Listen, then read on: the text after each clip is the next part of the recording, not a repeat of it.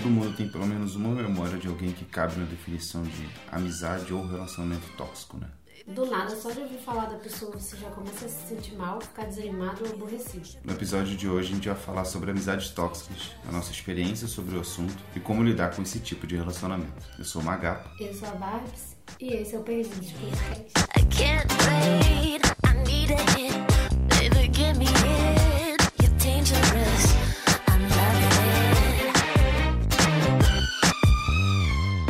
Começando pela definição, como sempre. né? O que, são pessoas tóxicas? Isso acho que não dá pra encontrar no dicionário.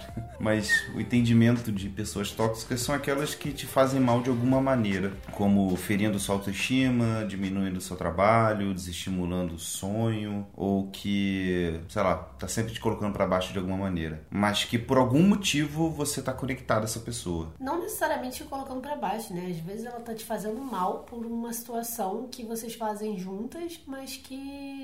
Tipo um grupo de amigos que se vê sempre. E aí vocês realizam uma atividade juntos, seja ela qual for, mas que você não tem noção do quanto que essa atividade te faz mal, seja pra sua saúde mental, seja pra sua saúde física, seja, sei lá, pra sua vida. Então, assim, não necessariamente vai ser algo que te. a pessoa tá te diminuindo especificamente ou te fazendo mal diretamente. É uma atividade que não faz bem pra você, entendeu? Você tá dizendo que existe um relacionamento onde a troca, a conexão, ela é tóxica e existe um relacionamento onde o ambiente social ou tóxico. atividade em comum é tóxico, seja para sua saúde física, seja para saúde mental. Exatamente. Sendo que aquele ambiente é criado por certas pessoas, entendeu? Ele não vai existir se aquelas pessoas não existirem. Então acaba que o grupo é tóxico. É porque você só se vê interagindo com aquelas pessoas naquele ambiente. Naquele ambiente, naquela situação. naquela né? situação. E aí você fica num paradoxo de eu só pertenço a esse grupo quando estou fazendo isso com eles. É. Né? E não quando estou fazendo outras coisas. Ou eu só pertenço a esse grupo porque eu faço essas atividades com eles. E tem isso também, tem grupos que te excluem de algo porque você não, não faz. E foi assim que eu me livrei de algumas pessoas tóxicas. Na época da escola, eu lembro que tinham vários grupinhos, né? Tinha um grupinho que ficava tocando violão, tinha um grupinho que ficava querendo fumar maconha, tinha um grupinho que ficava jogando Magic, jogando RPG, tinha um grupinho dos nerds, que nem eu, que ficava falando de seriado, filme, enfim, livro o dia todo. Eu achava muito engraçado o quanto que certas pessoas, elas meio que se soltavam somente quando estavam nessas, nesses ambientes específicos, né? Então, tipo, o cara, por exemplo, que toca violão, ele era o principal cara que tocava violão na roda de violão. Mas ele no dia a dia, na escola, na sala de aula, ele era uma pessoa mais fechada, mais tímida. Mas quando chegava no ambiente dele, na área dele de tocar violão, o peito estufava, sabe? Ele era o maioral, ele se sentia naquele ambiente. Ok com relação a isso, com relação à autoestima. Mas ele fazia mal pra alguém? Não, não. O meu ponto é que havia algumas outras pessoas de outros grupos, ou até mesmo desse grupo do violão, que elas eram legais no dia a dia, mas que ela voltava no mesmo ônibus que uns outros garotos, que eram tipo assim, os bad boys da área, sabe? Nós somos os fodões, a gente é playboy, a gente gosta de brigar na rua e comprar mochila cara. E quando essa pessoa voltava com eles, eles sempre voltava assim, tipo, um pouco mais rabugenta, mais marrenta, sabe? Ficava diferente, entendeu? E aí a gente, eu ficava numa situação tipo, cara, você é um, um cara legal, por que, que você fica babaca quando tá com essas pessoas? Sabe? E era meio que uma defesa dele de continuar se pertencendo nesse grupo, né? Eu não tinha pensado nisso quando montei a pauta do relacionamento tóxico, mas tem isso também. Tem relacionamentos de ambientes tóxicos que te fazem uma pessoa tóxica. Sim. né? É, a minha mãe adorava falar isso quando eu era pequena. Ah, você volta da casa de fulana, você volta mais grossa Aham. comigo. Você volta diferente. Às vezes era uma forma dela demonstrar ciúme, né? Por eu estar mais tempo brincando com os meus amigos do que com ela. Ou eu realmente ficava e não percebia. Não sei, tem, tem pessoas que não percebem, né? É, e que é uma brincadeira, assim, né? Se você acha que não tem nenhum relacionamento tóxico na sua vida, porque você é o relacionamento tóxico de alguém. Brincadeira, não, é Não, assim que funciona.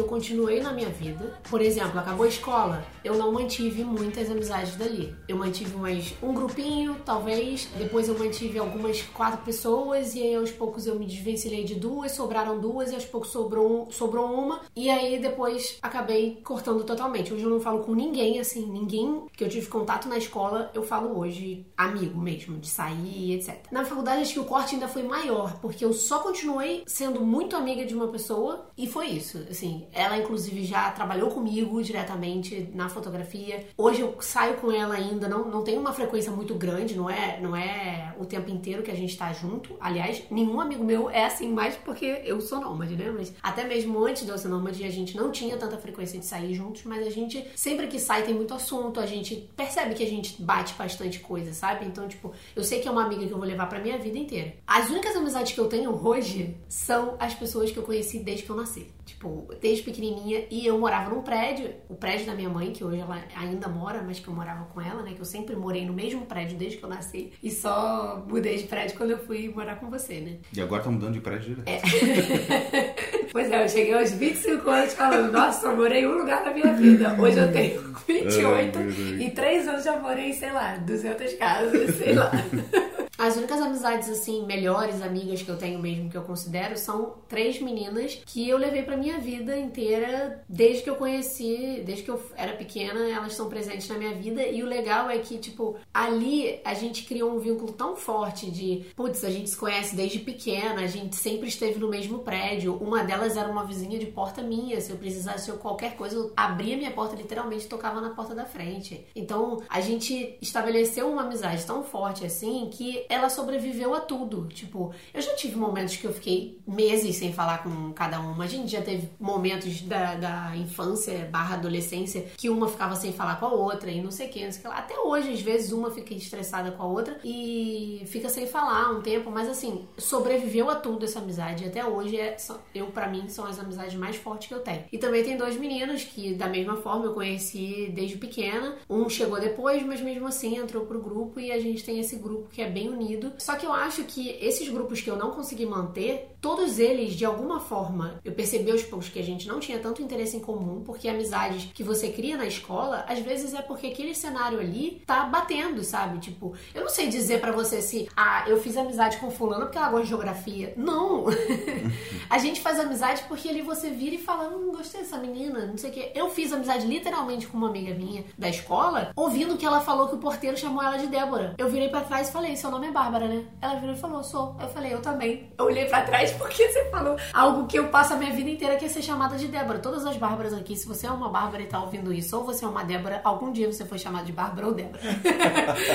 e cara, eu fiz amizade com a menina assim, entendeu? Tipo, hoje, infelizmente, a gente não é mais amiga do jeito que a gente era depois da escola. Ela foi uma que eu mantive depois de um tempo, mas aos poucos acabou. Mas na escola, por exemplo, e na faculdade também, né? Na faculdade é mais nichado, né? A gente vai diminuindo. Na escola é mais aberto, você faz umas amizades aleatórias ali que batem com você ali, você gosta daquela pessoa e deu certo, você faz um grupinho. Você vai pra faculdade, todo mundo tá faz... tem o mesmo interesse que é o curso que tá, tá fazendo ali. Às vezes você namora alguém, não namora, casa. Tá todo mundo com o mesmo interesse, então tem mais chances de você ter mais interesse com aquela pessoa e manter uma amizade. Até porque você, como tá na faculdade, a probabilidade de vocês continuarem trabalhando na mesma área ao longo da Exato. vida e uma indicar a outra, uma, sei lá, sabe, se manter ali no mesmo ciclo profissional é grande, né? Então, Exatamente. naturalmente, as amizades de faculdade acabam durando mais. Mas mesmo assim, dali, eu só tenho uma amiga que continuou pra sempre ali comigo. Beleza, voltando, né? Eu acho que essas amizades, um, se perderam por falta de interesse. Tanto que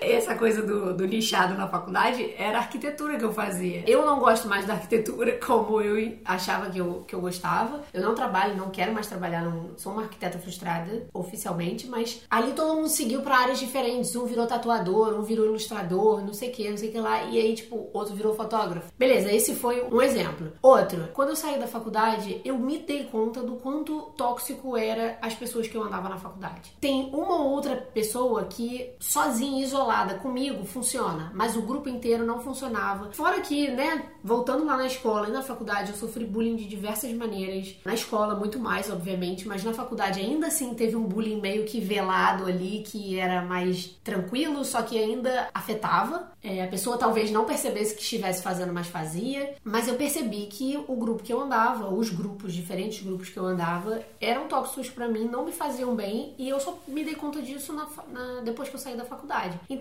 aos poucos, eu fui me desvencilhando disso. E quando eu percebo que alguém é tóxico pra mim, eu desapego completamente. Eu não fico nessa de, ah, putz, vou, vou fazer de tudo pra andar naquilo. Cara, eu percebi que me faz mal. Não sou tão apegada assim, não. Mas o lance todo é que sempre que eu me afastava das pessoas, eu percebia que, se não na maioria das vezes, talvez em 90% das vezes, a pessoa, em vez de virar e falar, me procurar, tentar me procurar, ou quando eu aparecia de novo, a pessoa virar e falar, tá tudo bem? Aconteceu alguma coisa? Demonstrar que tem uma certa preocupação por você. Não, em vez disso, a maioria dos casos era cobrando por que, que eu não tô ali, por que, que eu não fui na festa de fulana, por que, que eu não dei parabéns pra fulana, por que, que eu não fui no bar com, com o pessoal, por que, que eu parei de. O que, que tá acontecendo? É só cobrança, cobrança, cobrança. E assim, duas coisas. A primeira é, quando a pessoa te cobra, só reforça que você tomou a decisão certa em, em ter se afastado daquele grupo. E segundo, você já é cobrado em todas as áreas da sua vida. Na sua vida com a sua família, você já é cobrado. Na sua casa, você já é cobrado. No seu ambiente de trabalho, você já é cobrado. E aí, amigo, vem te cobrar também? Amigo não tem essa função de te cobrar. Se o amigo tá te cobrando, pra que, que aquilo ali se chama amizade? O amigo é pra estar ali pra te apoiar em todas as decisões da sua vida. Todas não, óbvio que tem que ter uma parcimônia ali dele virar e falar, ó, amigo, isso aqui não tá funcionando pra você. Isso não é legal, não sei o quê. Mas amigo tá ali acima de tudo pra te apoiar. Se tem cobrança ali, isso pra mim não é amigo. Numa determinada época na minha vida, eu tava passando pelo divórcio. Pra quem não sabe, Pablo já foi casado. E hoje continua casado, só que com outra mulher. É, A eu. mulher mais bonita do universo, pra quem não sabe.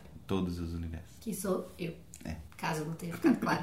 E nessa época, acho que houve uma cisão muito grande, como diriam os religiosos, separar o joio do trigo. Porque eu, eu conseguia perceber como que algumas amizades elas eram bem desse tipo que você mencionou, que estavam ali mais para cobrar e meio que na nossa presença, na minha presença e na presença de todo mundo, aquela, aquelas pessoas elas passavam a existir de alguma maneira, elas tinham função, sabe? Então, eram amigos de longa data que eu tinha, mas que num momento do divórcio, onde eu tava passando por várias coisas, episódios mais próximos que eu tive na vida de depressão foram nessa época. Era muita coisa difícil de lidar. Eu também tava sendo muito babaca de várias maneiras diferentes. Fui bem criativo para ser babaca naquela época. Nunca fiz nada criminalmente perigoso, nada do tipo, mas eu era escroto, assim. Eu era uma pessoa mais fútil também. Eu tava numa época mais materialista. Eu tava tentando me encontrar de algumas maneiras e por isso eu me forçava a ter certos hábitos e certas aparências. Até que num dado momento eu me desconstruí por completo para poder passar a ser uma pessoa de fato nova e de fato melhor. Só que nesse processo, em alguns momentos da minha vida, eu tinha alguns episódios, eu tinha um- alguns dias de tristeza, né? Tipo,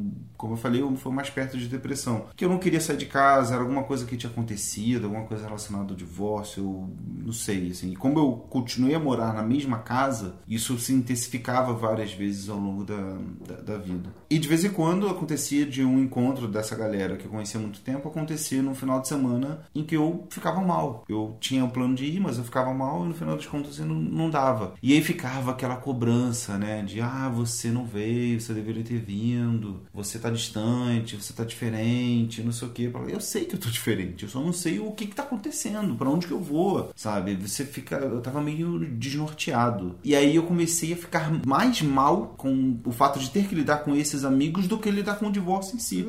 E eu percebi, cara, minha Pô, vida. você já tava cheio de problema e aí ter que lidar com mais os seus Exatamente. amigos te cobrando. Exatamente. E como por outro lado eu via pessoas que eram às vezes mais distantes, ou tava, entre aspas, socialmente obrigadas a se relacionar comigo por conta do meu relacionamento anterior, e elas estavam muito amigas, muito presentes, muito compreensivas, eu pensei, cara, assim, aí nessas horas a gente compara amizades, Exato. né? A gente compara relacionamentos, não, calma aí. Como é que pode? Um lado tá muito mais solícito, entendendo, sabe? Tipo, eu lembro que ficava isso bem claro pra mim, naquela época era existiam dois tipos de amigos, né? Os que cobram que você tá sumido e os que aparecem de surpresa na sua casa. Eita. É, ac- aconteceu, não que apareceu de surpresa, tipo, tocando o interfone, mas tipo, ah, Tô passando aí. Tô aqui no shopping, tô aqui no Botafogo pra shopping, sabe? Você tá por perto? Ah, tô. E tipo, na verdade aquela pessoa, ela podia ter ido pra outro lugar, mas ela, entre aspas, é, sem Forçou querer, uma é, forçou uma barra pra poder estar ali e mandar uma mensagem no dia que ela sabia que eu tava em casa, né? Então esse tipo de pessoas, esse tipo de relacionamento, me fez perceber que havia relacionamentos diferentes, né? Então, o, aquele negócio, né? O, que seria do doce se não fosse o amargo. Então, eu acabei simplificando, assim, meu, acho que meu processo de ser minimalista começou ali. Tipo, cara, o mínimo para eu ser feliz é eu não ter que gerenciar uma amizade. Uma amizade ela não precisa ser cobrada, não precisa ter um, um sentimento de que eu, eu tenho que prestar contas, sabe? Se eu passei duas semanas. Você tá falando exemplos de amigos que você tem há 28 anos quase, que você já passou por várias fases, como você falou. Fiquei distante numa época na escola, de fiquei distante numa época na faculdade, de ficar distante porque comecei um relacionamento e sobreviveu. É natural, às vezes, você passar meses sem falar com uma pessoa. Você não deixa de amar aquela pessoa só porque você foi ali, sabe? Foi numa jornada própria, você estava passando num momento próprio. Daqui a pouco você volta, entendeu? E sobre isso da pessoa também vir falar com você, perguntar se tá tudo bem, se importar, isso não é uma obrigação também, não é, não é regra ser assim. Nem não necessariamente essas pessoas que eu convivo vão sempre que eu tiver afastada ou a gente ou quando outra tiver afastada, a gente vai sempre lembrar de virar e falar, essas outras pessoas têm preocupações delas também. Às vezes eu acho que eu tô afastada, mas tá todo mundo afastado. Isso. Então, tipo, nem sempre vai ter uma pessoa que vai virar ali pra você. Você não pode ficar contando também em se afastar pelos seus motivos e que algum aquele amigo que você conta muito sempre, que é seu melhor amigo, não veio te perguntar se tá tudo bem. Porque ele pode estar lidando com os problemas dele e ele nem percebeu que você tá afastada. Faz parte da vida. O lance todo é que a amizade, pra mim, ela sobrevive quando as duas partes não se cobram. Porque, além disso tudo, eu tenho amigas que eu considero amigas pontuais, digamos assim. É aquele tipo de amizade que eu posso ficar três anos sem falar. Mas se eu encontrar na rua e a gente for pra um bar, sentar na praia e conversar, eu vou falar horas com aquela pessoa e parece que eu nunca me afastei dela. Exato. Sabe? Tipo, eu já tive uma amiga em específica que virou pra mim, a gente se encontrou no, no corredor do, do prédio e a gente resolveu dar uma volta na praia. Eu tava há meses, ou talvez ano, é, um ano, sei lá, mais de ano, sem falar com aquela pessoa. A gente não tinha o hábito de trocar mensagem no, no WhatsApp. Eu tenho amigas que eu troco mensagem pra cacete no WhatsApp, tenho amigas que eu só falo pessoalmente. E mesmo assim, essa amizade dura até hoje. E aí eu encontrei essa menina, ela falou pra gente ir bater um. Eu tava indo caminhar na praia, ela tava indo caminhar na praia, a gente foi junto. Caraca! A gente falou justamente sobre isso, sobre amizades tóxicas. Ela falou sobre pessoas que ela, que ela considerava tóxicas, que ela tirou da vida dela. E eu estava no momento passando por isso, tentando identificar se algumas amizades que eu tinha eram tóxicas ou não. E ela me falou sobre isso, me abriu os olhos pra algumas coisas. E a gente mencionou essa questão de que, tipo, caraca, a gente pode ficar meses sem se falar, mas quando a gente se encontra é sempre assim, né? Tipo, e a mesma coisa minha amiga da faculdade. Eu sempre que encontro ela tem um milhão de assuntos, tanto que a gente atropela um no outro,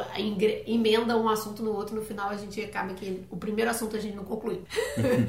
e dá aquela vontade, tipo, amizade pra mim é isso, sabe? Sempre que você se encontra, parece que não passou tanto tempo assim, sabe? Essas meninas da minha infância, por exemplo, eu sei que quando eu voltar no Brasil, eu tô mais de um ano sem ver elas. Quando eu voltar no Brasil, vai, vai ser como se eu nem tivesse ido embora, entendeu? A gente vai continuar. Eu fiquei com muito medo, lembra? Quando a gente começou a ser nômade, a gente sempre se questionava assim. A gente se questiona até hoje, né? Ah, como que vai ser quando a gente voltar a frequentar, ficar um tempo no Brasil e voltar a frequentar é, o círculo de amizade que a gente já tinha? Tipo, será que as pessoas, a gente não vai mais gostar daquele círculo? Porque as pessoas vão, tá, vão, vão perceber que elas continuaram na mesma, no mesmo patamar e a gente super evoluiu 3 mil anos em um. E, tipo, cara, cada um tem seu processo. Não é porque você virou nômade e teve uma vida que você cresceu 7 anos em um, que aquela pessoa não tá crescendo também no tempo dela. Viajar não um é sinônimo de evolução. Talvez não tenha mais, você não se insira tão bem an- como antes nos assuntos daquele círculo. Mas, cara, amigo é amigo. Se ele sentiu saudade de você, se ele gosta de você e quer ter você por perto, vai continuar ali. Eu tenho certeza que ali eu nunca vou perder aquele vínculo. É, Inclusive, se vocês estão ouvindo isso agora, vocês serão minhas madrinhas do casamento. Se preparem. e madrinhas de meus filhos.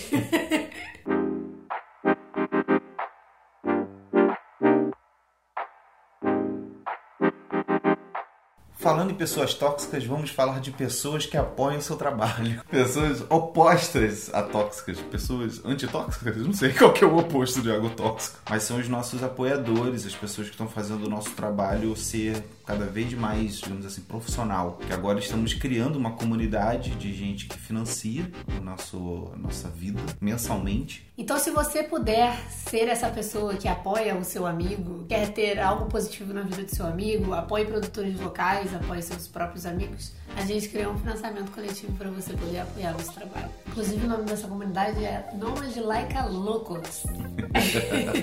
Então, se você quiser ser um louco e uma louca e contribuir também com nossa nossa vida nômade, fica à vontade a partir de 5 reais. 5 reais você já pode entrar no grupo, 5 reais mensais. E a partir de 10 reais você recebe a cada destino que a gente tiver um cartão postal, né? Do lugar onde a gente está. Algo que a gente começou a fazer já há um tempo atrás, brincando com as pessoas no Instagram, e agora virou um- uma forma de recompensa para as pessoas que estão apoiando financeiramente o nosso trabalho. A gente está super feliz que em menos de uma semana que a gente anunciou esse financiamento coletivo, a gente já tem cinco pessoinhas apoiando a gente e pessoas que botaram mais dinheiro do que a gente esperava colocar. Então, As pessoas estão ajudando a gente a precificar melhor as nossas coisas, né? é, pois é. Porque lá no Apoia-se tem a opção não de você aceitar a sugestão né, de contribuição, por exemplo, de botar 10 reais, que é o maior. A pessoa pode botar 20, 30, mil, 1 milhão, ela pode botar quanto que ela quiser, entendeu? Então, os 5 reais é o mínimo, digamos assim. Então, fica a critério da própria pessoa, não é uma pressão pra ninguém. A gente ficou realmente surpreso, a gente não, eu nem sabia que podia fazer isso. Só depois que foi ao ar que eu vi as pessoas começando a entrar, tipo, entrava uma pessoa, aí aumentava tipo 15 reais. Eu falei, ah, calma aí, não faz sentido. Aumentou...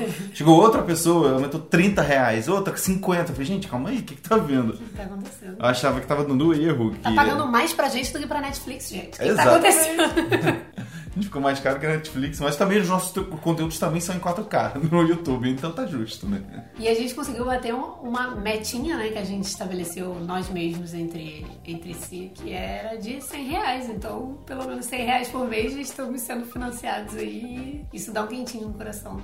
É, a, nossa, a nossa meta, digamos assim, nome de Like a Baby, que não é pra ter filho, a gente esclareceu isso no Instagram, se você ouviu, você já tá por dentro, é de mil reais mensais, que é pra gente manter o padrão das coisas como estão, né? A gente poder ter, negar alguns jobs pequenos e tal, pra poder pagar os boletos da internet, e aí a gente já consegue ter uma metinha padrão, depois tem uma meta de 3 mil e outra de 5 mil reais que a gente vai falando depois. Aí a gente larga tudo e só trabalha vive pra... disso. então seja essa pessoa que apoia seus amigos, barra pequenos produtores, barra produtores locais e se quiser, nos apoie. Obrigado. Obrigada.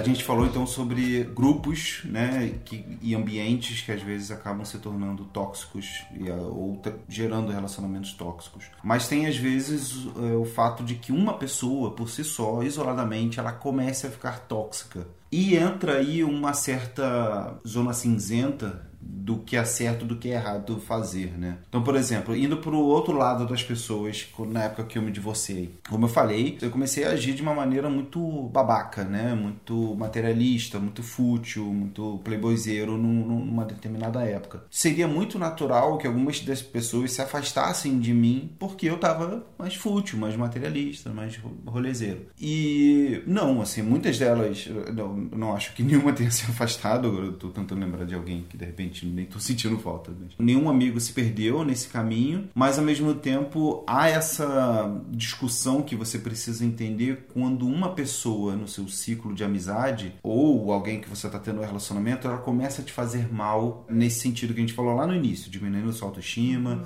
sempre falando de alguma coisa negativa, sempre te colocando para baixo, dizendo que não vai dar certo, sabe? Aquela pessoa que, que te segura. E não só isso, aquela pessoa que só fala dela mesma. Tipo, Exato. Que você, quando vai pedir ajuda pra resolver qualquer problema seu, tipo, ah, Mas estou eu- me sentindo ansiosa, não sei o que, ela acaba, tipo, te ajuda em cinco minutos e transforma aquilo num problema dela. Tipo, vira e fala, ah, não, mas eu tenho problemas muito piores, que não sei o que. Exato. E eu acho que tem que ter assim algumas análises que você precisa saber antes de tomar uma decisão de classificar entre aspas, aquela pessoa como um- uma pessoa tóxica. A primeira é, o que que essa pessoa tá passando? Teve alguma mudança na vida dela recente? Alguma coisa passou a acontecer? Como eu falei, né, eu, eu me justifico, né, eu me explico na, pela época que eu, que eu passei ali em 2015 mais ou menos, por conta do divórcio e algumas coisas que foram acontecendo decorrente disso. E, então, essa era uma justificativa que muitos dos meus amigos entenderam e, e- e passaram, digamos assim, a ter mais paciência comigo naquela época. Alguns se afastando, né? E outros não, só realmente tendo paciência para escutar as histórias. E do outro lado, você avaliar se não, se aquela pessoa tá de fato já vinha numa certa onda negativa, ela não busca ajuda, ela não aceita ajuda também, que é uma parada séria. Tipo, ela não busca nem aceita. Às vezes você, não, posso te ajudar, tô sentindo que você tá mal, vamos, vamos tentar sair, você quer que eu vá aí, e não sei o que. Aquela pessoa vai entrando, às vezes, meio que num, num redemoinho. E aí, quando você começa a entender isso, é que você toma uma decisão de classificar, e aí você faz o que você quiser com essa amizade tóxica. A gente separou algumas dicas do que, que você pode fazer para poder lidar com essa situação de ter amigos próximos, onde em alguns casos a conversa ela vai do, do se possível até nos últimos níveis do a conversa é extremamente necessária. Vocês vão entender ao longo das explicações que a gente fez. Se for alguém do trabalho, restringe as falas e sociais somente ao necessário. Então, se você tenha, né, alguém que tá, trabalha com você, essa pessoa, de repente, é seu chefe, de repente, essa pessoa é um, é um colega, um subordinado seu, que essa pessoa te faz muito mal, né? Tem realmente, te, te causa mal, tem um, você tem um relacionamento tóxico profissional com ela. Talvez, dependendo da sua situação, não dê espaço, não tenha espaço para você conversar. Então, a melhor alternativa e dentro do, da, da sua, digamos assim, sanidade mental é você restringir o contato com essa pessoa ao que é necessário pelo maior tempo possível, né? Até que ou você aprenda a lidar de outra maneira ou aquela pessoa volte a ser uma pessoa mais bacana. Mas aí, por isso que a gente fala que aqui a conversa é se necessário, se possível, melhor dizendo. Porque aí você tendo liberdade, você sentindo que aquela pessoa perguntou, pediu um feedback, né? Já que está no ambiente profissional, deve ter já esse tipo de jargão sendo utilizado. Se a pessoa te pedir um feedback e você, você conseguir estruturar uma avaliação do, de como está o relacionamento de vocês duas, já é um, um, um sufoco aí a menos que você pode passar tentando construir algo diferente com essa pessoa que você é obrigada contratualmente a lidar. Se for alguém da família, a conversa é ainda mais necessária, já que provavelmente vocês vão se ver muitas vezes ao longo da vida. Quem nunca, não é mesmo? Esse é o famoso quem nunca. Quem não tem um membro da família que é tóxico, mas é família, e aí não pode fazer absolutamente nada, tem que continuar indo no almoço de domingo e aceitando aquela pessoa na sua vida. E para deixar claro que isso não tem relação direta com eleições de 2018, tá? Você pode ter um parente bolsominion que te trata super bem, que não tem problema nenhum com você em termos de relacionamento um com o outro, e um outro parente esquerdista que é extremamente tóxico no relacionamento com você. Então, assim, não tem nada a ver uma coisa com a outra, vamos ser sinceros com relação a isso. Baseado em fatos reais. Já deixamos bem claro nossa posição aqui.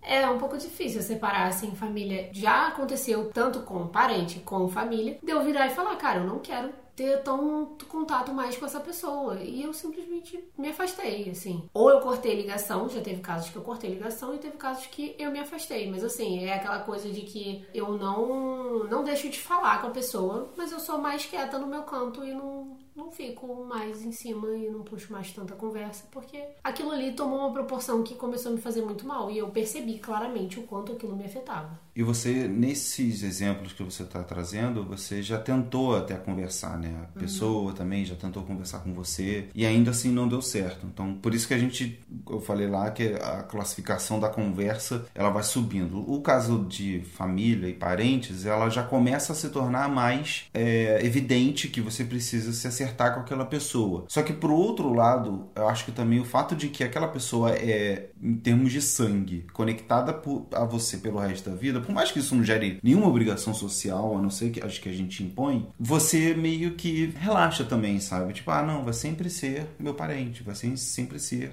da minha família. Então pode ser que às vezes a, resolução ela não seja tão efetiva. Eu acho que o fato de você virar e falar, putz, é família, eu vou relevar, assim, nem sempre. O Não, fato tô de falando ser o contrário. família- Eu sei, eu sei. Eu tô complementando. É porque tem muita gente que vira e fala, putz, é família, eu tenho que relevar. Cara, perceba o quanto aquela pessoa te faz mal. Se tem uma coisa que eu aprendi na terapia é isso, não é o fato de vocês terem uma ligação de sangue que tem que determinar que vocês têm que ter uma relação. Imagina se aquela pessoa é uma assassina, sei lá. Você tem que continuar tendo uma relação com aquela pessoa que Sentar na você mesa não domingo. acredita, não, não confia nela. Enfim, tô indo num, num caso muito extremo, mas não necessariamente ela te fez mal. Tô querendo dizer numa situação onde claramente você fica nervoso e ansioso de ter que encontrar aquela pessoa, de ter que conviver no almoço de domingo com aquela pessoa. Tipo, cara, tem coisas que você não precisa lidar. Isso que você falou de não ter relação direta com, com eleições, mas as eleições me fizeram enxergar um outro lado de determinados parentes meus, entendeu? E isso me fez enxergar também que eu não sou obrigada. Não é porque eu tenho um, um laço de sangue que aquela pessoa precisa conviver comigo. Eu não sou obrigada, entendeu? Almoços de domingo sempre me fizeram mal em diversos aspectos. Então, tipo, eu não sou mais obrigada, entendeu? É tanta liberdade poder fazer, falar isso. Então, se libertem, sabe? É claro que é mais fácil a gente pensar isso hoje, mas nossos pais, os nossos tios, que são de uma outra geração, têm a cabeça mais fechada e pensam, alguns, a maioria talvez, pensem nessa coisa de que, putz, não, é família. Eu tenho que continuar tendo a relação, eu tenho que continuar forçando essa relação a existir porque é família. Tipo, cara, não, eu não sou obrigada. Eu não preciso disso pra mim, vai me afetar a minha saúde física e mental. Eu não preciso disso pra mim. Então, saiba selecionar as pessoas que você quer conviver contigo, incluindo familiares. Porque imagina, as coisas que eu sempre me pego pensando é, quando eu tiver filhos, essas pessoas vão influenciar meus filhos também. E aí eu quero que aquilo seja uma influência negativa. Eu quero que meu filho seja rodeado de influências positivas, entendeu? Então, se já não me faz bem, quem disse que vai fazer bem pro meu filho, entendeu?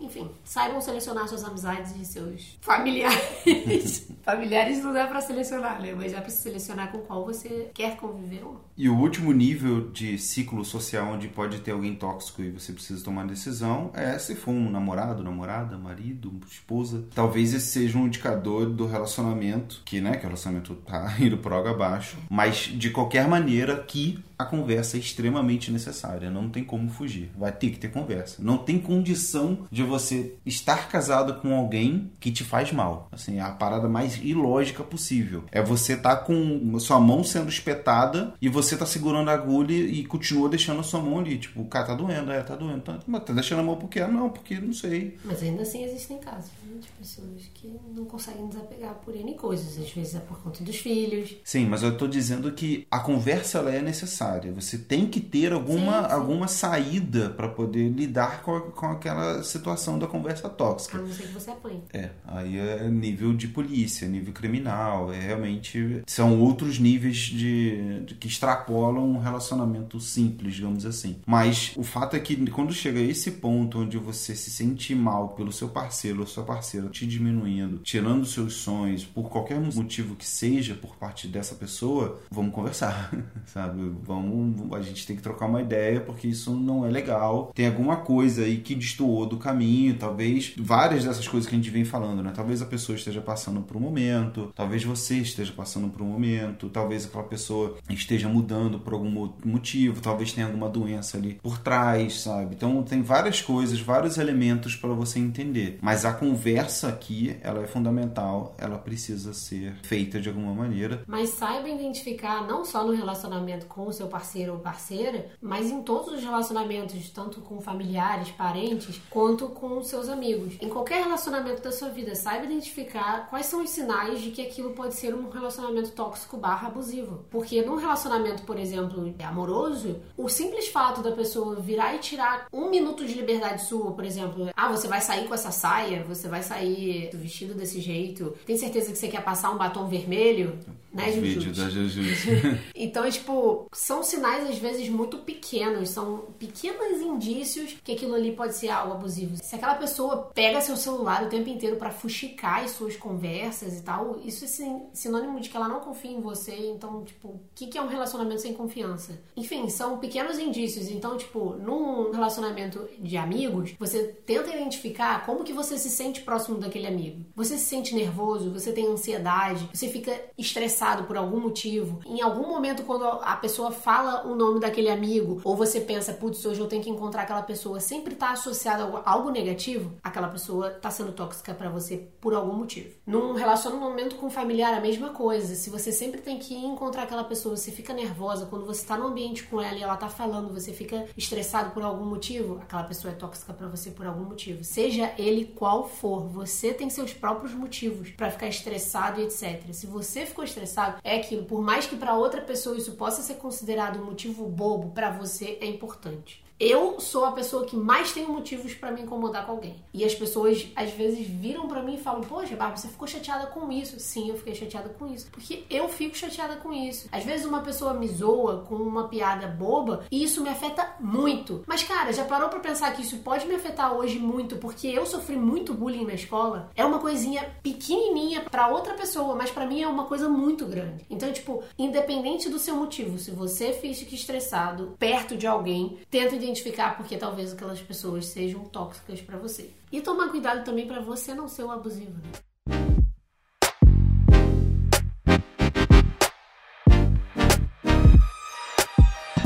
Você tiver o espaço para poder conversar com a pessoa, a primeira coisa, né, que você tem que se ambientar é saber se aquela pessoa tá bem para poder trocar uma ideia, para poder conversar. Porque às vezes ela naquele momento não tá, tá estressada, tá nervosa com alguma coisa, tá precisando dormir, qualquer que seja a situação dela. Então, digamos que ela está bem, que ela tá numa fase boa, dá, dá para trocar uma ideia tranquilo. E aí você começa a trazer para ela algumas informações dizendo que em alguns momentos específicos, e é importante que você dê o exemplo, ela fez comentários ou fez determinadas atitudes que fizessem com que você ficasse mal por conta de alguma coisa. Pode ser que essa alguma coisa seja um trauma do passado, que essa pessoa nem tem ciência. Então, por exemplo, se você sofreu bullying né, no passado e aquela pessoa faz um comentário que é muito semelhante às coisas que você ouvia antigamente, aquilo te dispara um gatilho, né? Então você pede pra pessoa, olha, por favor, não, faça esse tipo de brincadeira, esse tipo de piada, porque isso me lembra muito, isso me deixa muito mal, não sei o que, bababá. Então você compartilha a maneira como você se sente. E por último, muito importante é você, antes de, de, de dar a fala para a pessoa, para ela poder falar ao lado dela, diz que aquela conversa tem o objetivo de resolver o clima, de fazer com que as coisas fiquem melhores e não para você colocar ela numa situação onde ela está sendo acusada de alguma coisa, onde ela está sendo extremamente ruim, o novo Hitler do século XXI, Nossa, sabe? É, mas Você conversaria com Hitler? não, mas não é para obrigada. É, mas tem gente que vota, né? mas naquela situação de que às vezes você fala de um jeito com a pessoa. se- Do nada liga defensiva. Exatamente, fica na decência, fiz, nossa, então eu sou o novo nazista. Tipo, não, calma, assim, estou dizendo que você fez um comentário preconceituoso e isso, Isso, não é se legal. for o caso de você querer conversar com aquela pessoa. Porque às vezes você já deu todos os sinais pra ela, já virou e falou, cara, eu não gosto desse tipo de comentário. E tipo, ela continua fazendo. Então, tipo, às vezes não necessariamente precisa ter uma conversa formal e etc. Às vezes você joga na roda que, tipo, cara, por favor, eu não gosto desse tipo de comentário. E é isso, você não precisa de ter um, determinados papos longos com certas pessoas. Às vezes você. O simples fato de você pedir pra alguém te respeitar porque você não gosta de receber esse tipo de comentário, de, de que alguém fale isso pra você, e aquela pessoa continua fazendo, simplesmente se afasta e vê que não tá te fazendo bem. E se aquela pessoa se importar um mínimo com você, ela quiser perguntar depois, voltar e te perguntar, ir atrás de você e te perguntar se tá tudo bem, ela vai fazer. Senão você só vai reforçar que você tomou a decisão certa. Um bom parâmetro para você entender se a pessoa ela tá disposta a entender de fato o problema é se ela começa a se justificar dizendo que essa foi a opinião dela. E existe uma grande diferença entre o que é uma opinião e o que é um fato. Uma opinião, por exemplo, é você se olhar no espelho e dizer: Ah, eu me sinto gordo, eu me sinto magro demais, eu não estou bem com o meu corpo. Um fato é você subir na balança, é você ter o seu índice de gordura corporal sendo medido e ele dizer pra você. Só que algumas pessoas, ao ver o número da balança ou ver o número do índice de gordura corporal, ela olha e fala: Ah, não, essa é a sua opinião. tipo, não, esse é o fato. Que analogia, hein, Pablo? Não, isso eu vi. Aonde? Não, não, não fui eu que criei, tá? Eu vi isso, essa, essa ideia, essa brincadeira de você subir na balança e tem várias pessoas hoje em dia que sobem na balança, não concordam com o, o número que tá aparecendo e falam, essa é a sua opinião. Então, minha dica, tá? Final. Se a pessoa chega a esse nível de que ela trata um fato seu, um fato que aconteceu, com uma opinião da sua parte e uma opinião dela como se fosse um outro fato, entendeu? Ela tá confundindo fato com opinião, não tem como conversar com essa pessoa. Não tem como. Aborta a missão. É o clássico, desculpa se eu te ofendi, mas eu não tive a intenção. Exatamente, exatamente. Porque a pessoa é, é tipo assim, ah, você, você se ofendeu, né? Você É, se ofendeu tipo, com o que eu não falei. É culpa minha de ter se ofendido. Exatamente. A, a ofensa, ela não é uma parada passiva, ela é um negócio ativo, né? Você, alguém ofende alguém. Eu não me senti ofendido, eu fui ofendido por, por uma fala ou por uma atitude de alguém. Então, por isso que você pede simplesmente desculpas.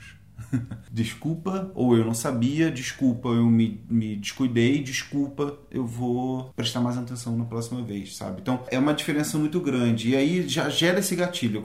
Se nessa conversa que você for ter com a pessoa, ela começar a tratar, diminuir, né? Botar como se fosse no mesmo nível alguns fatos, como por exemplo, ela gritar com você, ela pegar o seu celular da sua mão, ela cobrar a presença de você na- nas festas, mesmo que você não esteja bem, ela começar a tratar esses fatos como você está distante, eu só queria você ter mais perto, a minha opinião é que você deveria estar junto, não tem como conversar. Aborta a missão, vai procurando outros amigos, vai procurando. No mínimo, essa pessoa nem se importa com você. Exatamente. Ela, ela tá no momento da vida dela que ela não consegue discernir opinião de fato. E aí o negócio é muito mais sério e isso reflete em várias outras coisas na vida dessa pessoa, provavelmente. Então, com relação a esse assunto, respirem. Todo mundo passa por isso em algum momento na vida. Isso é bem comum. Lidar com isso é meio que quase que uma ferramenta de um kit de sobrevivência hoje em dia. É importante deixar isso claro que isso é mais comum do que as pessoas imaginam, porque as pessoas, talvez a maioria das pessoas estejam acomodadas com as suas amizades e pensem, ah, ele é assim. Tipo, cara, depende. A pessoa é assim, mas ela, você se sente incomodado com esse comportamento dela em direção a você, ela te incomoda em algum nível. Ela é assim, mas ela não tá sendo legal com você. Então você não precisa ter aquilo na sua vida. E tem muita gente acomodada com esse tipo de, de, de amizades. Então é algo mais comum do que você imagina. É algo que talvez você e a gente lide muito ainda com isso na vida. E a sua saúde mental vem em primeiro lugar. Você vem em primeiro lugar, depois os outros. Você, você. Se cuida, fica bem. Qualquer coisa, fala com a gente. Tchau. Now.